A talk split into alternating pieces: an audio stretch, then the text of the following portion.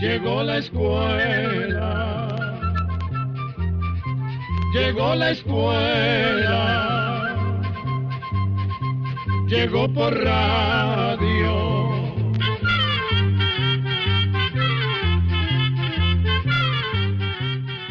Las sabias enseñanzas de Confucio. En tiempos muy antiguos vivía un viejo soldado en una región llamada Lu, del gran país de China. Tenía varias hijas y ningún hijo varón. En aquella época, en China era muy importante para las familias tener hijos varones porque las mujeres se iban de la casa cuando se casaban y pasaban a ser parte de la familia del esposo. Por eso el anciano buscó una nueva esposa, muy joven, para tener un hijo varón. Así nació un niño al que sus padres llamaron Hong-Ziu y a quien en nuestras tierras se le conoce como Confucio. El padre murió cuando el niño tenía tres años. Desde pequeño, para vivir y ayudar a su madre, Confucio tuvo que cuidar ganado y hacer otros trabajos muy mal pagados pero algunos niños se hacen fuertes en situaciones difíciles. Por estudiar, Contiu a veces no comía ni dormía. Leía libros sobre la historia de China y también se dedicó a aprender música. A pesar de la pobreza, su madre siempre lo animó a estudiar. Ella murió joven, tal vez por trabajar demasiado, y Contiu se quedó solo en el mundo a los 17 años. En aquella época había una familia llamada Zhuo, que tenía unos 500 años de gobernar en China, pero además de esa familia, en cada región del país había otras familias que también participaban del gobierno. En la región de Lu había tres familias muy poderosas. Vivían en sus propias ciudades, rodeadas de un gran muro, y tenían sus propios ejércitos. A veces hacían guerras contra el gobernador de Lu que nombraban los Zuo y también peleaban entre ellas. Esas guerras causaban muchos problemas en esa región. El pueblo, como en todas las guerras, era el que más sufría. Cuando Confucius se hizo grande, llegó a pensar que la única manera de lograr la paz era dominar a las familias rebeldes. Por eso ayudó al gobernador de los Zuo para tratar de imponer su autoridad. Pero la lucha era muy difícil. Confucius Tuvo que irse de Lu varias veces y pasó muchos años en otros lugares de China. Eso fue doloroso para él, pero dicen que no hay mal que por bien no venga. En esos viajes conoció otros pueblos y otros gobernantes, y como estudiaba mucho, se fue haciendo cada vez más sabio. A veces se reunía con los gobernantes para darles consejos. A uno de ellos, que no era muy querido por el pueblo, le dijo una vez, el gobernante debe ser un gobernante, el gobernado un gobernado, el padre un padre y el hijo un hijo. Con eso, Contiu quería decir que si cada persona cumpliera con sus obligaciones a la perfección, de acuerdo a sus obligaciones y derechos, la comunidad viviría en paz y armonía. Una vez le preguntaron por qué no trabajaba para el gobierno, y él respondió así. En los libros que he leído, se dice que todos debemos tratarnos como hermanos. Hay que fortalecer la amistad y hacer eso también es gobernar. Para gobernar, uno no necesita trabajar para el gobierno. Comtiu quería decir que lo importante no es tener un puesto en el gobierno, sino mantenerse fiel a las ideas que benefician al pueblo. Comtiu comenzó a educar a varios jóvenes de Lu. Por aquel entonces comenzaron a llamarlo Hongfuzi, que significa el gran maestro Hon. A veces por las guerras tuvo que escapar de Lu junto a varios de sus alumnos. No encontraban trabajo y con frecuencia no tenían nada de comer. En una de esas ocasiones, uno de los alumnos le preguntó ¿Es justo que hasta los hombres ejemplares tenga que caer en la pobreza? Y Hong Fuxi le respondió El hombre ejemplar cuando enfrenta la pobreza, se mantiene firme en sus principios. El hombre sin principios, en cambio, pierde el control. Hong Fuxi quería decir que siempre debemos actuar honestamente, aunque la situación sea muy difícil. Él pensaba que con esfuerzo se puede llegar a ser más útil a la sociedad. Para él eso es ser un hombre ejemplar. Siempre trató de que sus alumnos fueran hombres ejemplares. Él decía, Al hombre ejemplar no le gusta que lo elogien por hacer cosas pequeñas, pero acepta grandes responsabilidades. El hombre sin principios, en cambio, no acepta grandes responsabilidades, pero le gusta que lo elogien por hacer cosas sin importancia. Cuando tenía unos 60 años, pudo quedarse para siempre en Lu y dedicó el resto de su vida a la enseñanza. Siempre dijo que él no había inventado nada y que enseñaba a respetar las tradiciones de su pueblo. Decía que todas sus enseñanzas las hacía por amor a sus padres y a otros parientes muertos. Para Hong Futsi, la familia y la relación con los padres eran muy importantes. Cuando los padres están vivos, no hay que hacer viajes largos. Y si les has pedido algo a tus padres varias veces y ellos no están de acuerdo en dártelo, debes respetarlos y no desobedecer. Debes seguir trabajando con ellos y no quejarte. De sus conversaciones con sus alumnos quedaron frases que hacen pensar en cosas importantes, como la honestidad, la justicia y la verdad. Algunas de esas frases son las siguientes. No te preocupes por tener una buena posición, preocúpate por tener las cualidades que se necesitan para tener una buena posición. Aunque solo tenga un poco de arroz para comer, solo agua para beber y el brazo doblado por almohada, puedo ser feliz. Las riquezas y los honores sin justicia son para mí como nubes pasajeras.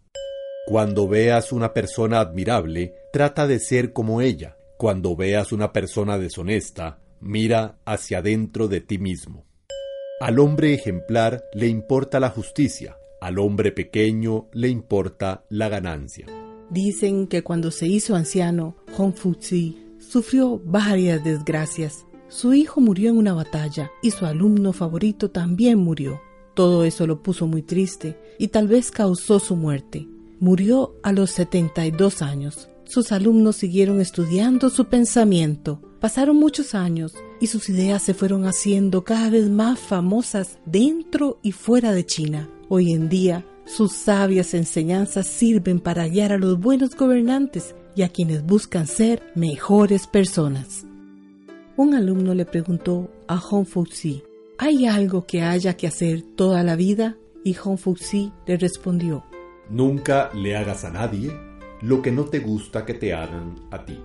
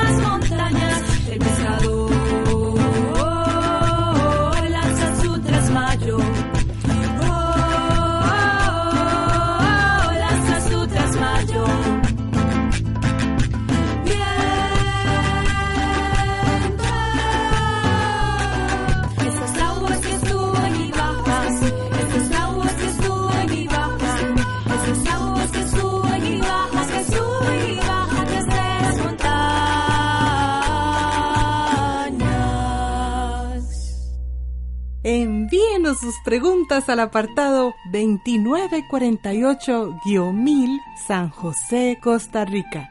También nos puede contactar al correo electrónico isq.org o encuéntrenos en Facebook como Oigamos la Respuesta. La ciudad perdida. La luz del sol es la principal fuente de energía para los árboles y todas las plantas de la tierra y del mar. Con esa energía, las plantas crecen y se convierten en la principal fuente de alimentación para los animales y el ser humano. Por eso se creía que todos los seres vivos dependían directa o indirectamente de la energía solar, pues sin luz solar no habría plantas y sin plantas no podrían vivir animales. Pero esta idea ha cambiado. El fondo del mar no es parejo y hay partes muy profundas. La luz del sol tan solo traspasa cierta cantidad de agua. A profundidades mayores de 500 metros, todo es absolutamente oscuro. Por eso, la vida en las grandes profundidades del mar es muy escasa. Pero desde hace 30 años se han empezado a encontrar unas extrañas comunidades de seres vivos que habitan en algunas partes del fondo de los océanos. Son seres vivos capaces de sobrevivir sin necesidad de la luz solar. Viven gracias al calor producido por los volcanes que hay bajo el mar y algunos compuestos químicos. Estas sustancias químicas para nosotros son fuertes venenos, pero para estos seres vivos son su alimento. Entre los continentes de América y de Europa, en el Océano Atlántico, existen bajo el agua unas grandes rocas o cerros. En ese lugar, en el año 2000, descubrieron otro de estos extraños lugares. Allí encontraron unas misteriosas chimeneas o respiraderos, de los cuales sale un agua lechosa y muy caliente. A ese lugar los científicos le llamaron la ciudad perdida. Allí encontraron unas treinta chimeneas entre tres y cincuenta y cinco metros de alto y cientos de otras más pequeñas. Hay una especie que sobresale y mide más de 60 metros de altura. Es como un edificio de 18 pisos y continuamente escupe de esa agua caliente. La ciudad perdida está sobre un tipo de rocas que casi no se encuentra en la superficie de la tierra. El agua salada, al penetrar por el fondo del mar y llegar hasta esas rocas, produce una descomposición que forma nuevos minerales y un gran calor. Eso hace que a través de unos agujeros salga un agua caliente que contiene varios minerales. Algunos de estos minerales con el tiempo se van pegando y amontonando, y de cada chorro se va formando una chimenea como de piedra que sigue creciendo poco a poco. Allí el ambiente es de total oscuridad. El agua es muy caliente y está muy cargada de compuestos químicos. Es como si fuera agua con la potasa que se usa para destapar las tuberías de aguas negras. Sin embargo, tanto dentro de esas chimeneas como en sus alrededores hay una cantidad asombrosa de seres vivos. Hay muchos microbios y unos pequeños animales que tienen caparazones transparentes, casi invisibles. Y también hay animales más grandes como cangrejos, gusanos y peces, dice uno de los científicos. Hace un tiempo nadie hubiera creído que en condiciones así pudiera existir vida. El mundo es maravilloso.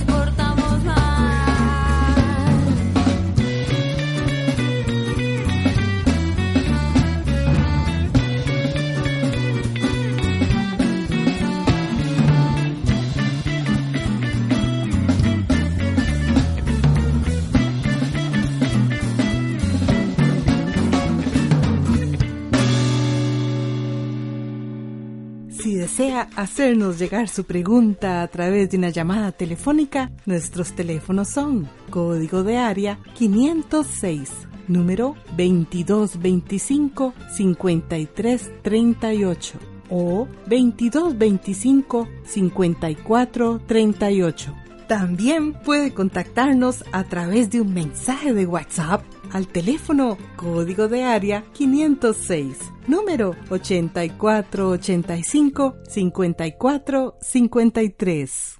Los musulmanes. Hace mucho tiempo vivía en la ciudad de la Meca, en Arabia, un comerciante llamado Mahoma. Tenía fama de muy honrado. En esa época la mayoría de los árabes adoraban a muchos dioses y espíritus. Mahoma no estaba de acuerdo. Él creía en un solo Dios, el mismo Dios de los judíos y de los cristianos. Cuando tenía como 40 años, se le apareció el arcángel Gabriel para dictarle algunas partes de un libro que Dios tenía en el cielo. Mahoma se aprendió de memoria esas partes y se las enseñó a su mujer y a otros parientes. Después, comenzó a predicar en la ciudad de la Meca. Recitaba lo que el arcángel le había dictado y la gente lo iba repitiendo y recordando. Durante 22 años siguió recibiendo del arcángel Gabriel muchas enseñanzas, que eran la palabra de Dios. Mahoma se fue haciendo cada vez más conocido y llegó a ser el líder religioso y político más importante de los árabes. A sus seguidores se los llamó musulmanes, que quiere decir los que obedecen a Dios, y su religión se llamó Islam,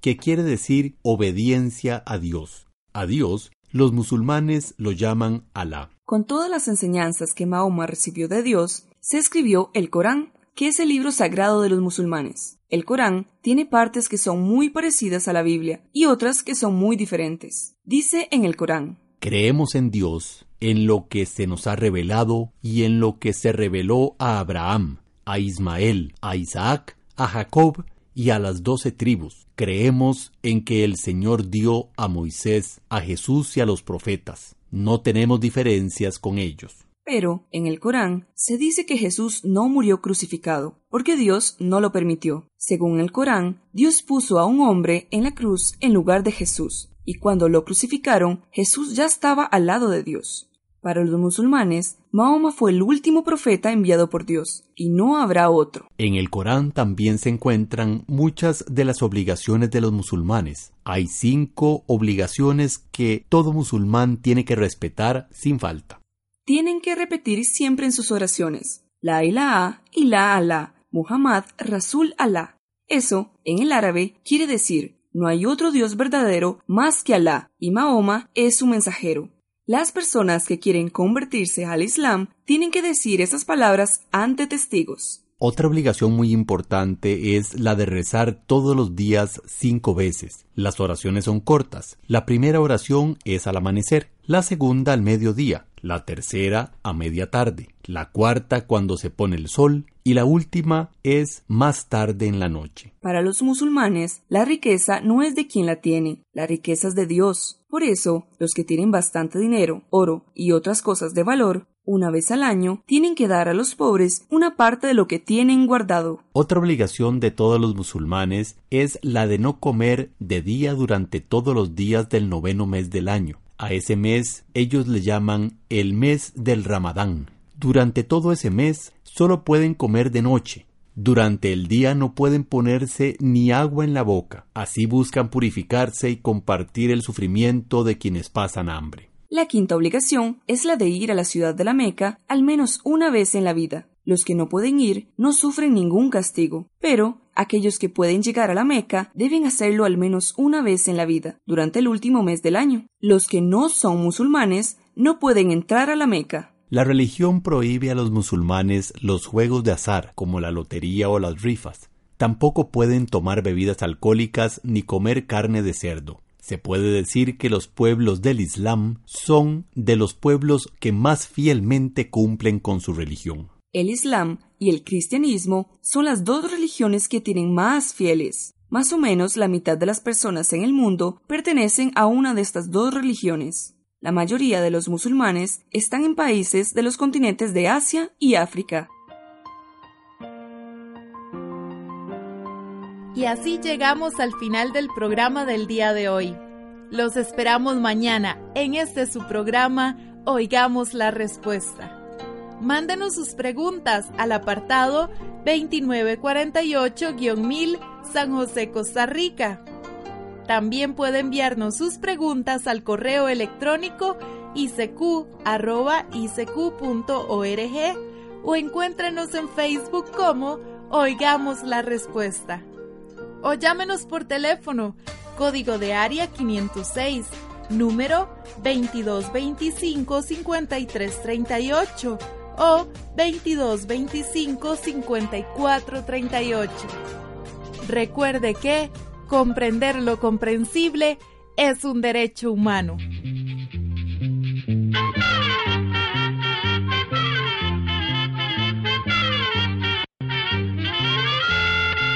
Llegó el momento de despedirnos. La escuela, se va cantando